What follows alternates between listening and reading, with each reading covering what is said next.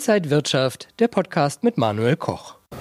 Die Lufthansa-Aktie hat seit Ende 2017 zwei Drittel des Wertes verloren. Ja, und die Corona-Krise hat die Aktie auch noch mal auf den Boden aufschlagen lassen. Bei mir Robert Halber von der Baderbank.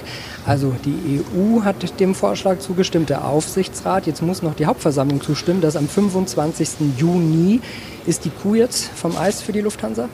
Ja, die Kuh ist vom Eis, weil die Hauptversammlung, die muss ja zustimmen. Die Alternative wäre ja, dass die Lufthansa eine Insolvenz in Eigenregie macht und dann verliert man noch deutlich mehr. Das heißt, man ist gezwungen zuzustimmen. Es gibt zwar einen berühmten, bekannten Großaktionär mit 10 Prozent. Alle Beschlüsse müssen ja mit zwei Drittel Mehrheit abgesegnet werden.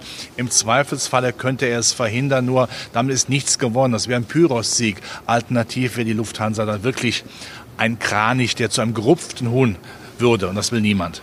Mitarbeiter müssen sich aber auf harte Einschnitte gefasst machen.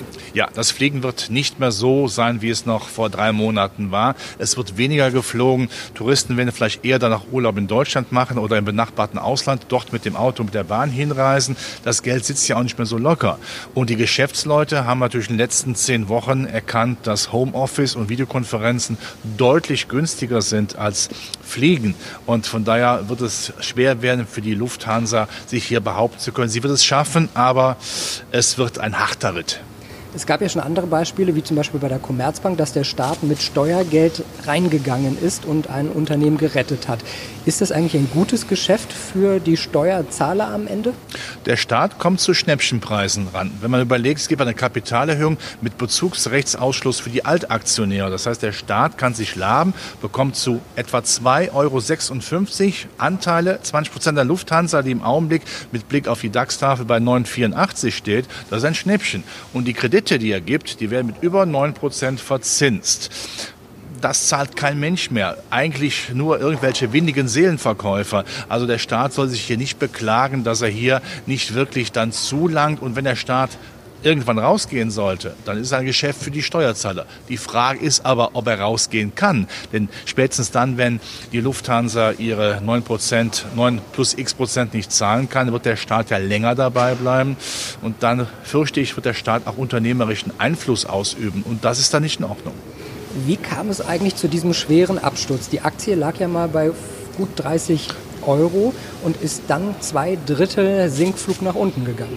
Corona hat natürlich hier die Hauptverantwortung, ist weniger geflogen worden, außer dem Frachtgeschäft. Man flog ja einfach nicht mehr. Das hört man ja, wenn man näher des Frankfurter Flughafens wohnt. Man hört die Schwalben, ja, die Meise und die Amsel und vielleicht auch den Star noch äh, dann äh, krächzen oder, oder piepen, aber eben nicht mehr die Flugzeuge. Und dann wird es richtig teuer. Die Fixkosten von Flugzeugen sind ja hoch. Die stehen auf dem Boden, das kann man wunderschön beobachten, wenn man äh, am Flughafen vorbeifährt und das kostet dann Geld. Das ist totes Kapital.